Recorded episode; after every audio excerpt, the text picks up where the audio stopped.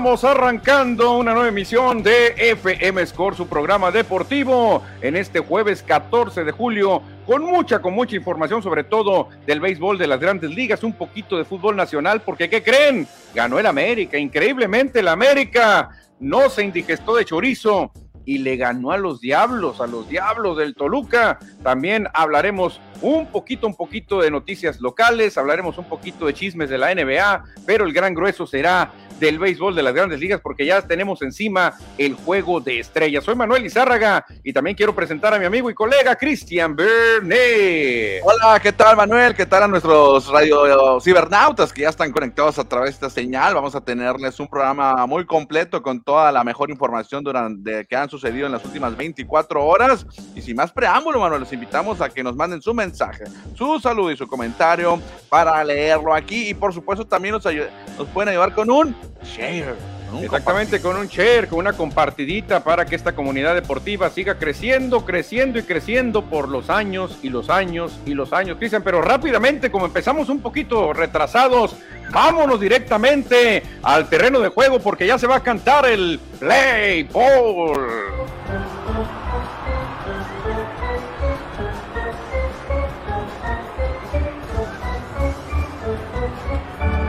Play Ball. Ya estamos en el terreno de juego porque han cantado el play ball y hay que hablar del hombre del momento, Cristian, este señor que empezó lento, que muchos decíamos ya, pues ya se está viendo que no puede hacer las dos cosas, le está pesando, le está pesando lanzar y batear, ¿no? Ya, ya se está viendo la verdad. Pues no, señores, ayer abanicó a 12 rivales en las últimas seis salidas, tiene seis ganados, cero perdidos, solo le han pegado 20 imparables y ha ponchado a 58, Cristian. ¿Qué le podemos decir a Chohei Otani? Increíble lo que está haciendo Chohei Otani en estos últimos seis partidos que ha tenido como abridor. Va perfecto.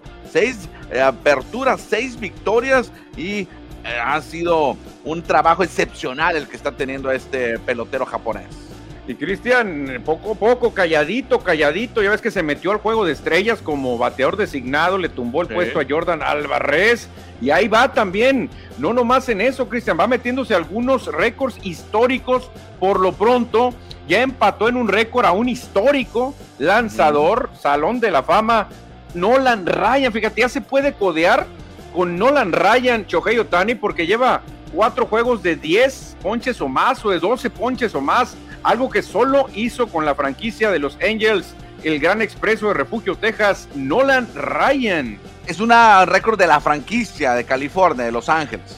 Es un récord de la franquicia exactamente, aunque no sé si sea récord ya en general de lanzadores, porque pues tiene una cantidad de ponches impresionante el señor Chohei Otani. Eh, sí, es, con California en este momento, con 10 o más ponches en cuatro juegos seguidos, Cristian. Es muy complicado tener cuatro salidas y en cada una de las cuatro ponchar a 10 o, más, ¿no? 10 eh, es la mínima, así que ya empató el récord de los eh, Angels, empatando al gran Nolan Ryan, pero con una salida más, pues va a dejar atrás a un histórico. Y recordando que Nolan Ryan él empezó su carrera con los Mets de Nueva York, posteriormente pasó a los Angels de California en aquel entonces, luego en los 80 anduvo con los Astros de Houston y terminó su carrera con los Rangers de Texas, donde normalmente lo conocemos, ¿no? Porque ahí nos tocó verlo en la final de su carrera. Sí, ya en el final estaba Nolan Ryan, pero realmente se le recuerda mucho con Astros, también con los, con los Angels que hizo este récord, pero Shohei Otani en tan poco tiempo, Cristian, ya igualó esta marca, esta marca de, Nolan Ryan, que es, un, es una estrella, es un ídolo, es un jugador inmortal. Y pues poco a poquito Shohei Otani se está metiendo a la lista de récords, Cristian. Este fenómeno, la verdad, yo pensé que se nos había caído, ¿eh? te soy sincero, dije, no, ya no le va a dar, es imposible que alguien aguante lanzar, batear, ese ritmo es muy complicado, pero Hablando de ritmo, lo hizo muy bien Chohei Otani y tiene un ritmo para ser MVP. Ahorita vamos a platicar más adelante porque podría repetir como el MVP de la Liga Americana, Cristian. Y hablando de ritmo, hay un equipo que trae un ritmo tremendo, pero hay otro que tiene el mismo ritmo, Cristian. Orioles y Marineros llegaron a 10 victorias consecutivas. Sí, ayer tuvieron doble cartelera. Los Marineros de Seattle pudieron llegar a 10 victorias. Eh, eh, durante esta racha positiva que tienen. Igual están los Orioles de Baltimore que un día antes habían sido apoyados por el mexicano Ramón Urillas y ahora Seattle y Baltimore tienen 10 triunfos consecutivos. Un equipo con posibilidades de meterse a playoff. El otro todavía le falta, pero tendría posibilidades. Increíble, Cristian, con esta racha, pues ya empiezan a soñar, sobre todo los marineros que ya están en territorio de playoff. Los marineros de Seattle, calladitos, calladitos, se han metido, pero los Orioles de Baltimore están a dos juegos, a dos juegos, Cristian, nomás de meterse a zona de playoff. Está candente la pelea gracias a estas rachas. Antes están muy tranquilos, Reyes, Medias Rojas y Azulejos, pero ahora Marineros y abajito, Orioles se han metido pero con todo. Ah, mira, aquí nos actualizas cómo va el Wild Card y Baltimore. Yo pensé que estaba más lejos, eh, sinceramente. Está arriba de 500 su récord, pero está solamente a dos partidos de Toronto, ¿no? Bueno, y de Boston, que ellos están empatados en, ese, en esa posición en, en el segundo lugar de la división este. Oye, se va a poner interesante, ¿eh? Ahora dime, Cristian, si hay o no posibilidades para los Orioles. Imagínate que ganen dos más y que pierda dos Toronto o Boston o Rays. Se meten, pero de lleno a la pelea. Pues ahorita los Rays le van ganando a Boston. Eso le conviene a Baltimore, porque uno de los dos va a perder. Va ganando 5-3. Exactamente, y vamos a ver qué tal le va a Toronto. Creo que hoy no juega, los marineros de Seattle. Toronto está perdiendo. Fíjate, Toronto está perdiendo, así que si Baltimore sigue por el camino de victorias, se puede meter a un, a un lugar por el wild card, ¿eh? Sí, fíjate que Baltimore hoy descansa, ¿eh? hoy no tiene participación los Orioles de Baltimore, pero ahí se va a cortar a lo mejor a un juego y medio de, la siguiente posición. Sí, en la Liga Nacional la cosa no está tan ardiente, aunque hay equipos eh, muy, muy cercanos, como son los Phillies y los Gigantes, que ah. están a un juego, a un juego están nomás de los Cardenales. Con razón sacaste esta gráfica, Manuel, para presentar a tus Phillies. Hay que motivarnos, Cristian. O sea, los, los Santos están ahí en el terreno de los Phillies. El San Diego, el San Luis y el San Francisco. O sea, los tres Santos que hay en las grandes ligas. Están ahí los tres Santos peleando por el comodín y Filadelfia a un jueguito. O sea, están más vivos que nunca. Ya los Marlins pues andan un poquito lejos, a cuatro. Y los Rockies, pues ya sería muy milagroso, están a siete fíjate juegos. que cuatro juegos no lo veo tan lejano, Manuel. A, Miami, a pesar de tener marca perdedora, no lo veo tan lejos. O sea, una buena racha como la de Orioles o como la que tiene Marineros, pues lo me podría meter, ¿eh? yo creo que no hay descartarles. Creo que ya siete, como está Colorado, es más complicado. Y en la Liga Americana, todos los equipos, hasta Chicago, que cambió bueno, hace un par de años cambió de manager con Tony La Russa, el, veterano, pues ahí está metido también, porque tres juegos y medio, pues son tres juegos y medio, pero prácticamente se van en, nada. Se van rápido. Los que han sido la excepción son los Angels, que creo que están como a siete juegos del comodín. Siete juegos del comodín. Los Angels han sido la decepción esta temporada, a pesar de que tienen a dos jugadores peleando por el MVP, que es eh, Mike Trout y Shohei Otani pero como equipo no han funcionado. Los Angels han sido la gran decepción de esta campaña. Bueno, ya estamos en la mitad de la temporada y poco a poco va a ir agarrando más valor estas, esos standings del wild card, porque recuerden que ahora son tres, ¿no? Son tres los que avanzan. Ahora sí, exactamente, son los tres líderes y aparte tres comodines, que también lo estamos viendo, sería Rays de Tampa, Medias Rojas de Boston y Marineros de Seattle, pero ahí empatado está Toronto, o sea, sería un merequetengue en la Liga Nacional, serían Bravos de Atlanta, Padres de San Diego y Cardenales, pero allá abajito, Gigantes y Phillies están a un juego, o sea, nos espera un cierre tremendo, ¿eh? Tremendo. es, lo, que quiere Grandes Ligas. Acuérdate que antes qué tan aburrido era, Manuel, antes de la era del Wild Card, era aburridísimo, porque tu equipo ya estaba eliminado en este, en este tiempo en este tiempo ya está eliminado el equipo de Chicago, por ejemplo, ya estaba eliminado los White Sox, pero hoy tiene Ahora es muy interesante, Cristian, porque cualquier equipo con una racha se puede meter. Ve a los Orioles, ve a los Marineros que se metieron con esta racha. Cualquier equipo se puede enrachar y se mete a un lugar por el Wild Card y un Wild Card puede quedar campeón de la Serie Mundial. O sea, es lo interesante que tiene Grandes Ligas. Y yo creo que se sacó la lotería las Grandes Ligas en hacer ese movimiento, ese cambio, porque pues tienes el, el, el, motivación en los diferentes equipos, porque repito, antes era imposible, los equipos se olvidaban de la temporada. Sí, antes era muy aburrido, Cristian. Antes era muy, pero muy aburrido. Ahora ha hecho justicia a la revolución. Yo me acuerdo una temporada de Medias Rojas que quedaron eliminados con 96 ganados. O sea, un récord impresionante que podían haber tumbado cualquier liga, pero estaban los Yankees con 100. Entonces quedaron fuera los Medias Rojas con 96 victorias. Es algo que te da, dices, que ¿qué pasó? Injusticia, ¿no? Injusticias del béisbol. Exactamente, Cristian. Injusticias del béisbol es cuando se da a conocer el MVP, porque hasta ahorita, la mitad de la temporada, estos son los que van encabezando en la Liga Nacional. Yo no tengo dudas, se lo debe de llevar Paul Goldschmidt, se lo vamos a dar. El, medio MVP le vamos a dar el, M y la mitad de la B se la vamos a dar a Goldschmidt. En la americana ya hay dudas, Cristian, porque ya empieza el debate y muchos expertos dicen no, el número uno debe ser Shohei Otani. Ah, qué complicado, pero se metió, se metió otra vez Shohei Otani con esta gran temporada que está teniendo como lanzador. También está bateando bien con la, bueno, está bateando bien Shohei Otani. Pero ah, hablamos que Jordan, Aaron Josh y Jordan Álvarez eran los que tenían posibilidades, ¿no? Y se metió Otani ahora. Ah, ¿Tú qué harías? Otani ya tiene seis victorias seguidas, Cristian, con un porcentaje de efectividad tremendo, ponchando a 10 o más, bateando lo está haciendo muy bien también. Eso hizo la temporada pasada y con eso arrolló en el MVP.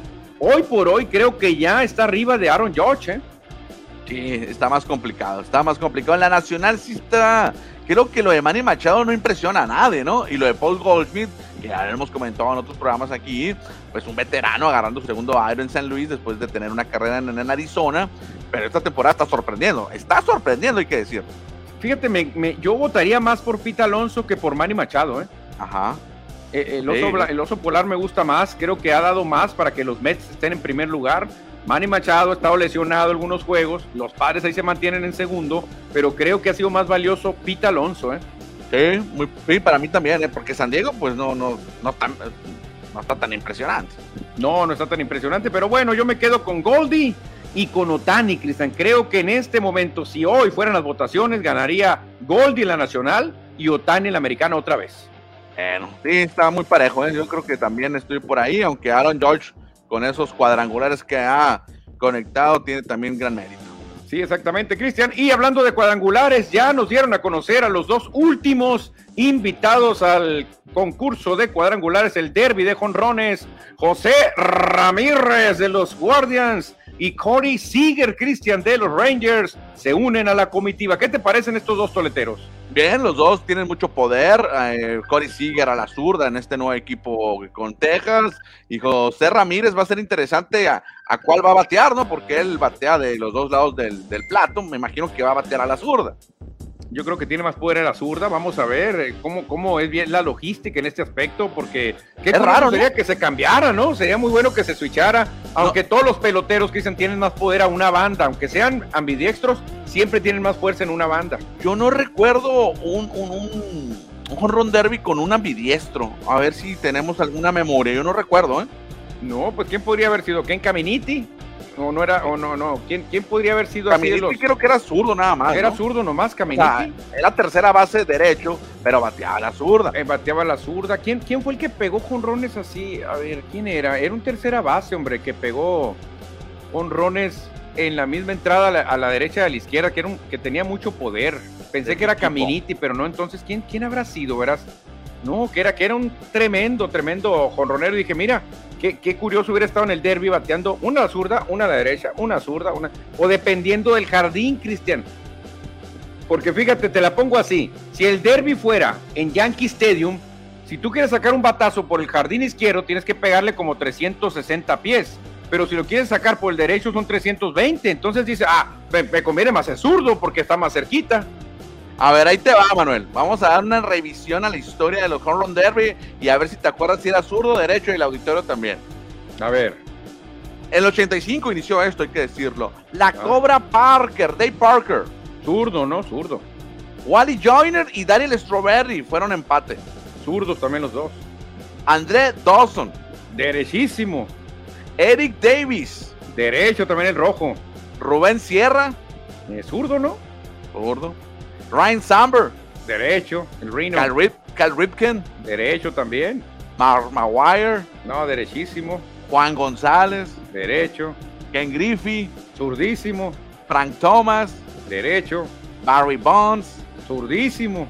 Tino Martínez. Ah, Me queda la duda. A ver, no, no, no, era Marte Cheira el que era ambidextro, ¿no? Ah, sí. Era Marte, Eh, Tino sí era zurdo. Era derecho con el guante y bateaba la zurda. Bateaba la zurda, sí, bateaba la Sammy zurda. Sosa. Derechísimo. Luis González. También. Jason Jambi. Ah, Jambi zurdísimo. Garrett Anderson. Ah, ganó un, un, un derby Anderson, no me Sí. acordaba, ¿eh? 2003. Miguel Tejada, la guagua. La guagua, fíjate, sorprendió la guagua. Bobby Abreu. Zurdo Bobby Abreu, zurdo, el come dulce. Derecho con el guante y zurdo con el bat. ¿Cómo hay esos casos, no? Sí, qué curioso, así desde niños. Ryan Howard. Zurdísimo. Vladimir Guerrero. Ah, Vladi derechísimo. Justin Morneau. Justin Morneau, fíjate, no me acordaba. Prince Fielder. Oh, no, es, que ninguna. No, ninguno, ya, ya me voy rápido. David Ortiz, Robinson Cano, Prince Fielder, Giovanni Césped, Todd Fraser, Giancarlo Stanton, Aaron Josh, Russ Harper, Pita Alonso, Pita Alonso. Ninguna, No, oye, ninguno, eh. Por ejemplo, Mar- Marte Sheira sí era ambidiestro y era jonronero, pero no ganó. No, pues no está aquí en la lista. No, No no, no, ganó ninguno. No, no está en la lista. Fíjate, Bueno. yo pensé que, que- que hubiéramos tenido alguno, pero no, ¿eh? Bueno, desde ahorita, Manuel, te digo que ya tengo mi favorito para que gane el Run Derby. Ah, pero ahí están, mira, ahí están en el swing, están todos aquí que se han, cuando recién se autorizó, ahí están todos haciendo swing, ya están ahí acomodándose porque ya viene la competencia. Pero lo interesante es esto, Cristian, las llaves que ya se han dado a conocer. Yo no estoy de acuerdo con una. Yo A no ver. estoy de acuerdo con una. No me gustó que pusieran en un enfrentamiento a Corey Seager contra Julio Rodríguez. Se me hace la llave más débil de todas, ¿eh? ¿Tú crees? Sí, la verdad que no son para mí así los grandes famosos cañoneros, ¿eh? Porque O sea, pon a Kyle Schwarber y a Albert Pujols, son dos toleteros, pero que la verdad tienen mucha fama, mucho poder. Juan Soto y José Ramírez, tremendos aporreadores, Cristian, que tienen un poder mucho mayor a Corey Seager y a, y a Julio Rodríguez, ¿eh? oye, y de hecho la va a tener difícil entonces José Ramírez con, con, con Juan Soto. Y luego la va a tener más difícil porque se enfrentaría al líder de control de la Nacional, Kyle Claro. Schwarber, o en dado caso que diera la sorpresa Albert Pujols. Eh, la otra va a estar muy dura también.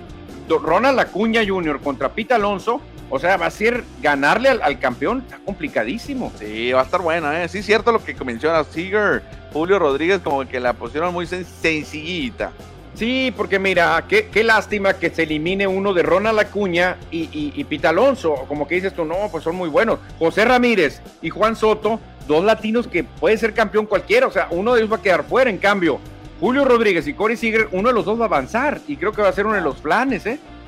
Ok. La para, yo le voy a La para, Manuel. Mister La para, José Ramírez, es mi gallo para el juego de estrellas. Que sea Yo el tengo- yo pensé que iba a irte con Corey Seager, que es eh, un ex Dodger. No, no, pues ya no está con nosotros, se fue por los millones. ah. Bueno, aunque Trent Thornton está mejor que Corey Seager.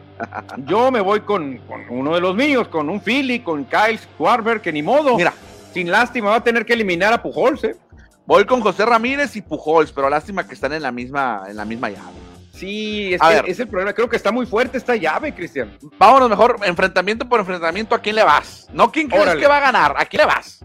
En la primera yo voy con Schwarber, que es el Yo- líder de la Liga Nacional. Yo con el veterano Pujols. Pujol. En la siguiente yo estoy con, con Juan Soto para darte la contra. Bueno, yo con el José Ramírez, Mister La Para. En la siguiente creo que nadie le va a ganar a Pita Alonso. Me voy con Ronald Acuña, ¿eh? O sea, estamos en tres diferentes, tres y tres. Y en la última me quedo con... Ay, ay, con Corey Seager. Voy con Seager. Ay, estamos totalmente, totalmente en contra. contra. Voy con el joven Julio Rodríguez, la sangre nueva de Grandes Días. Ahora, ¿la va a ganar un latino o la va a ganar un norteamericano, Cristian? Pues, ¿cuántos latinos tenemos? Cinco contra tres. Cinco contra... Oye, ganan los latinos, ¿eh? Qué curioso. Cinco latinos y tres estadounidenses, eh, Charlesburg, Alonso y Seager. Yo creo que la final debe ser Schwarber contra Alonso. Creo que esa sería mi final. Sí, lo- los hombres que tienen más poder, ¿no? Los que han demostrado poder en los últimos años. Sí, pues son los líderes de jonrones de la Liga Nacional. El de la Americana no está, que es Aaron Judge. Entonces, creo que Schwarber y Alonso se enfrentarían en la final. Y por cariño, quisiera que lo ganara Kyle Schwarber. Mi final va a ser José Ramírez contra Ronald Acuña Jr., Dominicana contra Venezuela, dos latinos en la final. Le van a poner sazón, le van a poner fiesta a la Ah, final. Va a estar buena también, eh, va a estar buena. Así que vamos a ver quién le atina, Cristian. Ya queda grabado. Sí. A ver quién le atina, a ver quién tiene un representante en la final. A lo mejor nos quedamos sin nada, pero ¿a quién le va el público? Tal vez sería bueno que nos dijeran su pronóstico a quiénes le van, pero hay mucha probabilidad de que gane un latino, ¿eh? Que nos digan ahí los que están conectados para que nos digan quién creen que va a ganar el Home Run Derby. En cuanto llegue el primero, lo leemos. Hay muchos mensajes que ahorita hay que leer, Manuel. Sí, exactamente, hay que leerlos porque pues obviamente hay que estar atento, pero rápidamente, Cristian, ya para terminar el tema beisbolero, aunque sigue un poquito más todavía, ya eh, se está a punto de decidir por el nuevo manager de los Blue Jays de Toronto. Ajá. Y en Las Vegas les gusta hacer mucho show, ¿eh? Ya sacaron una línea de apuestas para que tú le metas una lana y, y le atines a quién va a ser el nuevo entrenador, el nuevo manager. El que tiene lo mejor para ganar, es el favorito, es John Schneider, que ahí está con ellos como interino. Ajá. Es el favorito, pero muy cerca se encuentra Bruce Bochy, Cristian, que tiene toda la experiencia del mundo. Viendo estos nombres, si tú tuvieras la lana con Toronto, ¿a quién le pagas? Bruce Bochy, según yo, ya se había retirado de manager. Según Se yo, retiró, ya. pero ya Sí. volvió. Ok. Mike Socha no lo veo identificado. Ron Washington tiene mucho colmillo. Rod Osmus, pues también ha estado. Amado ni Girardi los descarto. No me gusta que, como Liga Mexicana del Pacífico o Liga MX, ¿no? Que, que dirigen otro equipo en la misma temporada. Yo me quedo con John Schneider. Te quedas con el de casa. Sí. Órale, bueno, vamos a ver qué dice, a ver qué dice la, la directiva, porque obviamente saben que Bruce Bochy es garantía de ganar Serie Mundial. Este amigo ganó tres, nada más casi seguiditas con los gigantes. Mike es. Socha tiene mucha experiencia, Cristian. ¿eh? La verdad que Mike Sí, Socha hasta me gustaría para los Dodgers. Pero tiene rato sin, sin dirigir Mike Socha. Ah, yo también lo quiero para los Dodgers.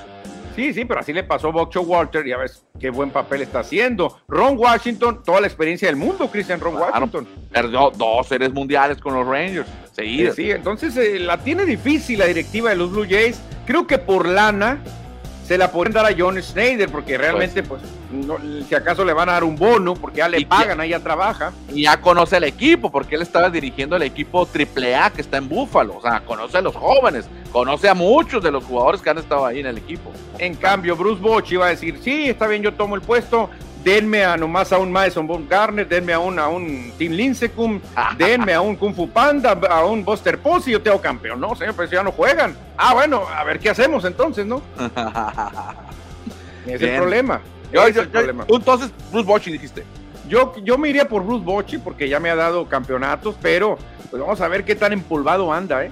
Bueno, bueno, y vamos a terminar la información de béisbol, con algo más. Sí, con un mexicano, Cristian, que ahorita ya lleva dos imparables, dos imparables ya ha pegado Jonathan Aranda en la victoria parcial de los Rays, 5 por 3 sobre los Medias Rojas de Boston.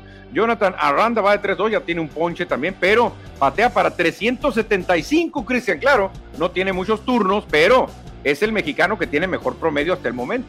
En Jonathan Aranda, el baja californiano que ya anotó una carrera y tiene esos, esos dos imparables que ya mencionas. Otros mexicanos en la actividad de hoy. Alejandro Kirk, dos hits en cuatro turnos. Eh, Alex Verdugo remolcó una carrera, eh, lleva un hit en cuatro oportunidades. Y Alfonso Rivas, el nacido en el carro allá en San Diego. Sí, nació en el carro, Alfonso Rivas. De, de Tijuana sus papás se fueron en frega al otro lado y nació en el carro. Vaya, pensé, que así se llamaba el poblado, el carro, Baja California o algo así. No, pero sería California en todo caso. Pues sí, exactamente. Pues ahí está la actuación de los mexicanos. Ahorita más adelante vamos a ver si viene algún jonroncito, alguna cosa importante. Lo que sí viene, Cristian, son los mensajes del auditorio. ¿Quién se reporta? José Luis Munguía, saludos amigos, llegando a la casa de los deportes, Score MX, gracias José Luis por eh, conectarte. Me dice Dave Gámez, vine a defender a Michael Jordan. Ah, porque le están tundiendo a Michael Jordan, Cristian. Están hablando mal de Michael. Dice Dave Gámez que Tijuana contra Matamotos para pasar al Mundial. 11, a Matamoros quiere decir, yo creo, en la categoría 11-12 va 0-0. A ver que nos comente Dave Gámez, creo que anda en un evento de béisbol infantil con sus hijos. Ah, qué bueno. eh. Jonathan Hernández, saludos los cimarrones con la nueva cara. ¿Pueden llegar al nivel del Atlante? Yo creo que sí, ¿eh? con el, con el entrenador O que tiene cimarrones. La verdad que mis respetos para, mira, comandante, mis respetos. Jonathan Hernández agrega que es cierto que todos los directivos de la Federación Mexicana de Fútbol ya los corrieron. Es cierto que Ordiales va para la Federación. Qué mal que no pueden ni en Cruz Azul. Pues nomás despidieron a cuatro personas, no, no, no, todos los directivos. Pero sí suena Ordiales, ¿eh? Suena Ordiales para, para tomar el puesto de Torrado, suena Santiago Baños, suena quién más, suenan otros dos más, ¿eh? Pero Ordiales está ahí en la, en la polla, Ordiales. Mira, el chamaco Almarraz. Yo me quedo con Aaron Judge está influyendo más en las victorias de Yankees que Otani con Angel, mi querido chamaco. Nosotros el año pasado pensábamos lo mismo, pero la mercadotecnia, todo lo que provoca Otani, nos ganó y le dieron el MVP a él, la lana. Sí, es que obviamente los Yankees están teniendo una gran temporada ah, y Aaron Josh ha sido fundamental. Los Angels tienen a Otani, tienen una gran temporada, pero en el standing no se refleja. No, no, no, Otani, bueno, le van a echar la culpa a Anthony Rendón, que se lesionó y que esto y que el otro, pero lo que importa, Cristian, es todo lo que venden, no nomás en Estados Unidos. ¿Cuánto crees que produce el equipo de los Angels en Japón, por ejemplo? ¿Cuánta gente crees que ve a los Angels en Japón? Todos. Mundo, todo Japón, yo creo lo ve porque Otani es un fenómeno mundial. Aaron Josh, ahí va, pero no tanto. Por eso las grandes ligas no son tontos. Dicen, no, no, hay que dárselo Otani. Se lo merece más George, pero no, hay que dárselo Otani. ¿Por qué en todos los deportes los que ganaban en los 90 duraron más de 15 años sin ganar? Por ejemplo, Dodgers, Cruz Azul, Raiders, Toronto. Bueno, los Raiders tienen desde el 80 sin ganar, ¿eh? Bueno, yo creo que eso es cuestión de, de, de juego, ¿no? O sea, no, no, no tiene algo que ver que digas, eh, ganaban antes y ahora no ganan, no. Algo que se da. Yo creo, fíjate, Cristian, que, que los Reyes es por tonterías, por puras tonterías. La verdad, malas decisiones. Yo estaba en ese equipo enterado de todo y son puras malas decisiones, puras locuras de su ex dueño y del dueño nuevo. Pero, eh, porque en la NFL, Cristian, el, el, el, sistema de draft te da chance de que tú te vayas nivelando poco a poco. O sea, puedes tener tres, cuatro campañas perdedoras, pero luego con las mismas elecciones, si eres trucha, si no haces tonterías como los Raiders, vas a lograr armar un buen equipo. En el básquetbol es lo mismo, Cristian. Tú puedes ver equipos muy malos que de repente empiezan a agarrar buenas elecciones y empiezan a subir, subir como el Orlando Magic. ¿Te acuerdas cuando llegó Shaquille? Scott Skiles lo trajeron a Penny Hardaway. El equipo llegó a una final. Cuando hace unos dos, tres años no se esperaba nada de ellos. Así es esos deportes. En el béisbol es más difícil porque aunque tú tengas la primera selección, quién sabe cuándo te va a resultados esa primera selección. Y agrégale también la agencia libre. Antes, en los 70, no había agencia libre. En los 60, 70, creo que en los 70 empezó la agencia libre, donde los jugadores eran libres y podrían firmar con el que le mejor le pagara. Entonces, ahí fue cambiando esa situación. Manny Ramírez. Ah, perdón, Manuel. No, no, no, te digo, tienes razón aquí en el comentario. ¿Qué me decías de Manny? Dice Jonathan Hernández, Manny Ramírez para mí fue uno de mis cinco jugadores favoritos de grandes ligas. Ah, oye, qué buen comentario de, aquí de Manny Ramírez. Los Dodgers van 4-0 en octava ganando. Ah, mira, Manny Ramírez para mí fue uno de los cinco jugadores favoritos de MLB. A ver, Cristian, si yo te digo, ¿sabes qué, Cristian? Te voy a cumplir este capricho, Vamos a vernos en el Estadio Sonora y te voy a poder traer jugadores vivos o muertos para que concursen en un derby privado para ti.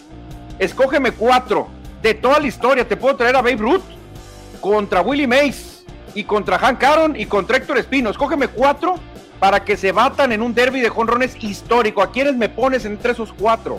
Ay, ay, ay. Obviamente a Ken Griffith Jr., Baby Ruth, Babe Ruth, Mike Trout y Albert Pujols. Dos derechos y, Albert Pujols esos cuatro históricos. O sea, Beirut sería el único que ya no está vivo, ¿no? Es el único que tendría que revivirte. Así es. ¿Tú? Ok, yo me traía, fíjate, yo por morbo, por jalar a todo el mundo, yo me trajera a Saharu Ho de, de, Japón, a Héctor Espino, a Babe Ruth y me traería también a Mark McGuire. Me traería sin esteroides. No, mejor, no, a Barry Bonds, Barry Bonds, perdón, corrigiendo. Barry Bonds, Saharu Ho, Héctor Espino ¿Y quién es el otro? Y Babe Ruth. Esos serían todos. Sí, los, cuatro, los tres que supuestamente tienen más conrones en la historia. Bueno, y Hank Aaron no lo Hank Aaron, faltaría Hank Aaron, ¿eh? Sí, Hank Aaron se nos iba a sentir. Ponle un quinto, ponle un quinto lugar. Bueno, un quinto, si, si hubiera un quinto, meto a Hank Aaron. Y a lo mejor aquí Jonathan mandaría a Manny Ramírez, que también era muy bueno, Cristian, para pegar conrones. Y a todas las bandas pegaba Manny Ramírez, ¿eh? Dice que los cimarrones con la nueva cara podrá llegar al nivel. Ah, bueno, ya lo habíamos leído, que siempre lo veo en los primeros tres puestos. Sí, ojalá que le vaya bien a los cimarrones. Sí, está jugando México en el World Game, va ganando México 20 a 0. 20 a 0 le va ganando en fútbol flag, ¿no? Sí, ahorita, ahorita platicamos en la sección más adelante, gracias a Chejuan Ortiz que nos manda la información. De seguro puro, puro Jack está jugando allá, ¿no? Porque los Jacks no pierden. Yo creo que andan algunos refuerzos. Anda, anda una sonorense, ¿no? En el femenil, ¿A creo. poco? No sé, no sé, ando, ando creo, verás el. Chejuan que nos, que nos corrija ahí, pero creo que anda una sonorense en, en el, en el flag femenil. Ah, eh, para ver si el Chejuan se acuerda, porque no, no, no, no recuerdo bien, Cristiano, pero pues Bueno, ahí estamos. han- no hemos conocido la información. Bueno, ahorita lo, ahorita lo hablamos. Ahorita lo checamos porque se termina el tema beisbolero, Cristian, pero hay que seguir con un tema polémico que no sé por qué algunos jovencitos abren la boca y la abren de más y luego crean polémica, pero polémica que no tiene realmente pues mucho fundamento, Cristian, pero aquí lo vamos a debatir. Ya Morant, uno de los jugadores más dominantes del momento, más espectaculares e imparables que hay, hay que decirlo, este jugador realmente es muy difícil de tenerlo, pues se atrevió, se atrevió a abrir la boca y, de- y a decir esto sobre su majestad. Y estas Mm. cosas no se le pueden decir a Michael Jordan. Desearía, dijo Morant, haber jugado en la generación de Jordan. No sería rival para mí. Me hubiese gustado enfrentarme con él. Lo humillaría, Cristian. ¿Tú crees que pasaría esto realmente ya Morant contra Michael Jordan? Palabras fuertes del joven eh, basquetbolista de los Grizzlies de Memphis, ¿eh? Obviamente, pues tiene su derecho a hacerlo, tiene su derecho a comentarlo, pero qué difícil en estos tiempos hacerlo, ¿eh? Ay, difícil, pero ¿por qué no? Hay que darle el beneficio de la duda, ¿por qué no? ¿Tú te los imaginas en un duelo mano a mano ya Morant contra Michael Jordan? Ah, no sé, Manuel. Sí, sí me los puedo imaginar. Mira, Michael Jordan es más alto y Michael Sí. Jordan es más fuerte y más pesado. Aparte, en lo que puede ganar Morant es en la velocidad. Pero realmente si Jordan se pone de espaldas y lo va empujando, yo no veo cómo ya Morant pueda detener a Jordan, ¿eh? porque Morant de lo que presume es su salto, Cristian, es muy atlético, tiene un brinco muy parecido al de Jordan. Pero Jordan también, pues es el problema. Yo creo que los jovencitos les hace falta una dosis de estate quieto porque no, yo creo que no, no sabe. Y Michael Jordan le dijeron y dijo, ¿qué? Dijo Michael Jordan, ¿cómo? Porque yo, ya Morán dijo, yo me lo cocinaría. No, sería mi cocinero realmente, dijo Michael Jordan, porque realmente no, no le da ningún crédito a Morán. Le dijo el perro Chihuahua, Cristian. Ese perrito Chihuahua me lo he hecho, pero fácil, dijo. No, y O sea, luego sabemos, sabemos que Jordan, pues tiene su carácter, tiene su. Sí, tiene su carácter, no es muy enojón, pues todo el mundo lo sabe. Yo la verdad eh, no soy fanático de Jordan, nunca lo he sido, Cristian, pero yo no veo cómo ya Morant pudiera derrotar a Michael Jordan. Michael Jordan es infinitamente superior a Morante. Sí, sí, yo creo que sí. Jordan, por eso es el número uno en la historia. Por eso, Sí, aunque no seamos partidarios de Jordan, aceptamos que es el mejor de la historia. A ese punto llegamos. Sí, es exactamente. Así que la verdad que el señor Morant le hace falta pues una dosis de estatequito. Es más, me gustaría que Jordan lo retara en este momento, Cristian, con el colmillo. Así que le dijera, a ver, ok, yo ya estoy viejo. Uno contra uno. Ahí no se nota tanto la edad, Cristian. Uno contra uno sale. Y que Jordan echara la carrocería, porque Jordan ahorita debe pesar más de 100 kilos ya. Estaría bueno, ¿eh? Estaría bueno eso. Sería muy bueno. Ya ves como que cuando Tyson quiso, quiso volver a pelear y mucha gente decía, ¿con quién lo van a poner o esto? ¿A poco no sería muy atractivo un uno contra uno, ya Morant contra Michael Jordan? me imagino que Jordan se mantiene, ¿no? Se mantiene físicamente bien, no, no, pues en las fotografías que se han visto, inclusive en el video último que vimos ahí, donde le dice a un niño qué quieren, no sé si lo viste, no lo comentamos aquí en un estacionamiento, ¿lo viste? No, me, no lo Pues vi, se ve bien, se ve bien Jordan. El problema, Cristian, es a la hora de ponerse de acuerdo al contratar al árbitro, ¿con qué reglas iban a jugar? Iba a decir Jordan, ¡eh, eh, momento! ¿Qué, ¿Por qué marcas falta? No, porque lo estás empujando. ¿Cómo? Si, no, y, Morán iba a decir, me está empujando, árbitro, me está Me está- dañando. Me está viendo. me está viendo feo. Ah, falta, técnica. Entonces va a decir Jordan, oye, espera, no, Jordan, vamos a jugar con las reglas nuevas o las reglas de los 80 y 90. Es el problema. Es el problema Eh. con qué reglas van a jugar. Eran otras reglas en los 80 y los 90, era un básquetbol más físico, donde se permitían más golpes. Ahora, con el- la mirada te marcan el falta. No, ahora sí, ve a LeBron James, ¿no? Ahora al LeBron James nomás le tocas una pestaña y ya es foul técnico Y a, contra y a LeBron. Jordan lo beneficiaban mucho los, los, los- los- árbitros, acuérdate, le marcaban Claro, todo, porque era, era el jugador franquicia de la NBA, era la cara de la NBA, era la que le daba lana a la NBA, por eso a Jordan habría que cuidarlo, pero se me hace una disparatada, Cristian, no sé qué piense Dave Gámez, que quería defender a Jordan, pero yo la verdad no le veo fundamento. ¿eh? Si me dijeras Jordan contra, no sé, contra Yanis, ahí sí te la creo un poquito más. Creo que Yanis tendría más herramientas, Cristian, para enfrentarse a Jordan en un uno contra uno por la estatura y el atleticismo que tiene Yanis, ¿no? Que precisamente hablando de Yanis, André Gudala, que fue un jugador que le tocó un poquito de la vieja escuela y ahora le toca un poquito de la nueva generación, dice que él vio jugar a Rachid Wallace, jugó contra él. Dice que ah. Rachid Wallace para él sería uno de los mejores cinco jugadores de la NBA actual, que no lo podría detener nadie, dice en la actualidad, a Rachid Wallace. ¿Qué te parece? Probablemente, porque ¿quién podría ser que lo detenga a Wallace en este momento? ¿Jock? Eh, ¿Gobert? Gobert y, Nicola. No, creo, no, Nicola menos, no es tan atlético. Jock es un muy buen pasador, inteligente, pero lo que dice Gudala es que Rachid Wallace para él en este momento sería mejor que Yanis, que ni Yanis podría con él. Pero no se me decía tan ofensivo Wallace a mí. No, sí, sí, estaba bastante, Cristian, ¿eh? verás, ve la ah, final que le ganó a los Lakers, hombre, era imparable Rachid Wallace, tiene una estatura bastante fuerte, corpulento. Bueno, bueno, confundí con un poco con Ben Wallace, tienes razón. No, Ben Wallace era puro defensivo, Ben Wallace era muy defensivo, pero Rachid, ese sí, combinaba y tenía una estatura de bastante peligro, Cristian, para acabar hasta, él peleaba hasta con Shaquille O'Neal en algunos tiempos, ¿eh? algunas jugadas. Entonces, ahí sí le doy la razón a, André Gudala. Creo que Rachid Wallace sí podría estar entre los mejores cinco del momento en la NBA. ¿eh? Bueno, ahí sí creo que está bien. Bien, buen comentario entonces de, este jugador, ex bueno, este jugador de Golden State. Golden State Y entramos a cosas tristes, Cristian, porque ganó el América, hombre. Nosotros pensamos que iba a haber una indigestión de chorizo, pero ganó el América y le ganó bien al Toluca, ¿eh? Van a llegar alzaditos los americanistas, ¿no? Para el partido que tendrán durante el fin de semana contra los equipos de Inglaterra, equipos europeos. Contra sí, muy bien. Mira, la verdad yo lo vi el juego. Eh, le anularon un gol al América que no debió haber sido anulado, Cristian. La verdad yo lo vi el gol. No interfiere nada un jugador ahí. El árbitro lo checa en el bar. El América debió haber ganado 2-0. Y la expulsión ahí sí estuvo dudoso, expulsaron a un jugador del Toluca donde pudo haber sido amarilla, pero bueno, la checaron en el bar, no la revirtieron y el América ganó y ganó bien, Cristian. Aquí no hay, no hay nada que criticarle. ¿eh? Bueno, el América gana en este primer partido de los próximos 14 días que tendrá. Dos de liga, tres amistosos, donde sacarán un buen billete los equipos mexicanos, tanto el América como el, los Pumas. Exactamente, que exactamente. Pero Pumas ayer jugaron también, ¿no? No, no vi, no supe. El único juego pactado de la jornada 3 era, América Toluca, ¿no? No, sí, sí, sí, sí, oficial sí, pero ayer jugó el, el, Pumas contra el Celta de Vigo. Ah, ok, ok. Fue amistoso, amistoso. Ok, ok, sí, con razón.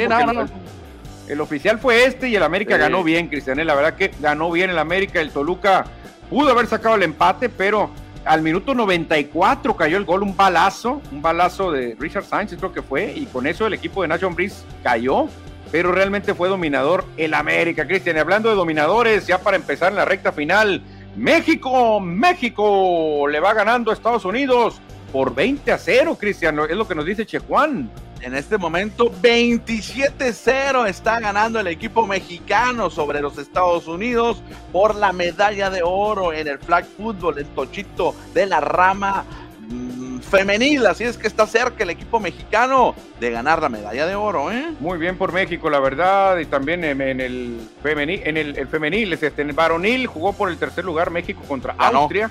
Ganó también, o sea que muy bien México, ¿eh? Muy bien México. La que México se va a llevar dos medallas en flag football, una contra Estados Unidos. Ahí sí sorprende, ¿eh? Porque acuérdate que los creadores de estos deportes, tanto el fútbol americano como el flag football, pues son los estadounidenses, ellos lo crearon y le están ganando esta final. Y esta final es oficial, no es un torneo patito.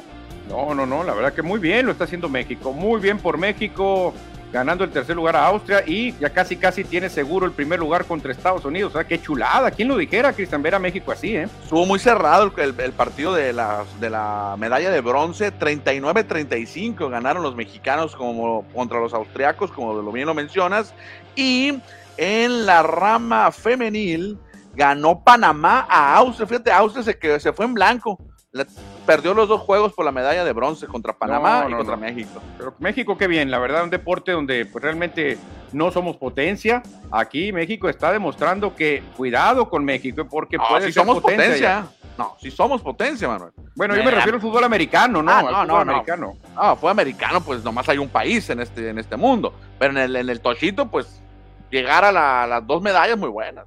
Sí, pero ya ves que hubo una liga mundial de fútbol americano donde jugaban allá en Alemania, en, en- España y que no sé qué, y donde había equipos fuertes realmente también. México tampoco ahí figuraba, pero fíjate, en fútbol bandera puede ser que México levante la mano, ¿eh? No, lo que pasa es que también en México se juega a un gran nivel. Inclusive aquí en Sonora, aquí en Hermosillo, hay buenos exponentes. En un momento, ojalá que tengan la oportunidad de viajar y participar en los eventos nacionales de federación, que no haya grillas, que no haya, que, vayan los mejores jugadores, ¿no? Y ojalá que vayan más sonorenses a ese equipo. Exactamente, Cristian, y ojalá que vayan más niños a los campamentos de verano, Cristian, porque el presidente municipal Antonio Astiazarán Gutiérrez convivió con niñas y niños y jóvenes en la clausura del campamento de en comunidad del Instituto del Deporte y la Juventud de Hermosillo. Así que buenas noticias, Cristian, porque anunció que continuarán las acciones para impulsar el sano desarrollo de las nuevas generaciones. Qué bien, eh, la verdad que bien. Me gustó este campamento y en la colonia de Nuestros Amores, la colonia Valderrama. Sí, fíjate que este campamento de verano que organiza el Ayuntamiento de Hermosillo junto con el, obviamente el Instituto del Deporte y de la Juventud, en este caso ahora como le han cambiado el nombre, es un campamento tradicional que tiene, no sé, 30 años organizándose y todos los años va, tiene la participación de muchos niños, no solamente de la colonia de Valderrama, sino de las colonias adyacentes. Sí, exactamente, dijo el, el presidente de, de Hermosillo. Sabemos que es muy importante la convivencia, pero también la práctica de deportes. Afirmó que por eso se buscan opciones como esta en la que coinciden 250 niños y niñas cristianes de las Ajá. distintas colonias, pero también incluyendo a otros y otras de las casas Hogar, Esperanza y Unacar. Y la verdad que maravilloso lo que se tuvo en estas semanas, Cristian, en este campamento de verano. Excelente, felicidades para todos ahí en el Instituto del Deporte, en el Ayuntamiento y por supuesto lo más importante, los niños que disfrutaron del alberca y las actividades deportivas y recreativas. Exactamente, Cristian, y a nosotros que disfrutamos de este gran programa, me adelanto un poquito porque se me acabó la batería, me queda Vámonos. 4%, así que no vaya a ser que me traicione la electricidad, pero ya cumplimos, ya son las 7 con 5 de la tarde. El Che Juan se reporta, saludos, mañana investigamos si anda una sonorense en ese equipo campeón, ¿eh? Sería bueno checar porque creo que sí está en ese equipo campeón una sonorense, así que mañana, mañana lo podemos, lo podemos corroborar. Saludos, Pollo Gasos desde Ciudad Obregón. Y ahora sí, Manuel, vámonos. Mañana viernes, último programa de la semana y tomaremos unas vacacioncitas. Mañana les explicamos, así que que tengan buena tarde. Mañana viernes cerramos con todo. Nos vemos. Bye.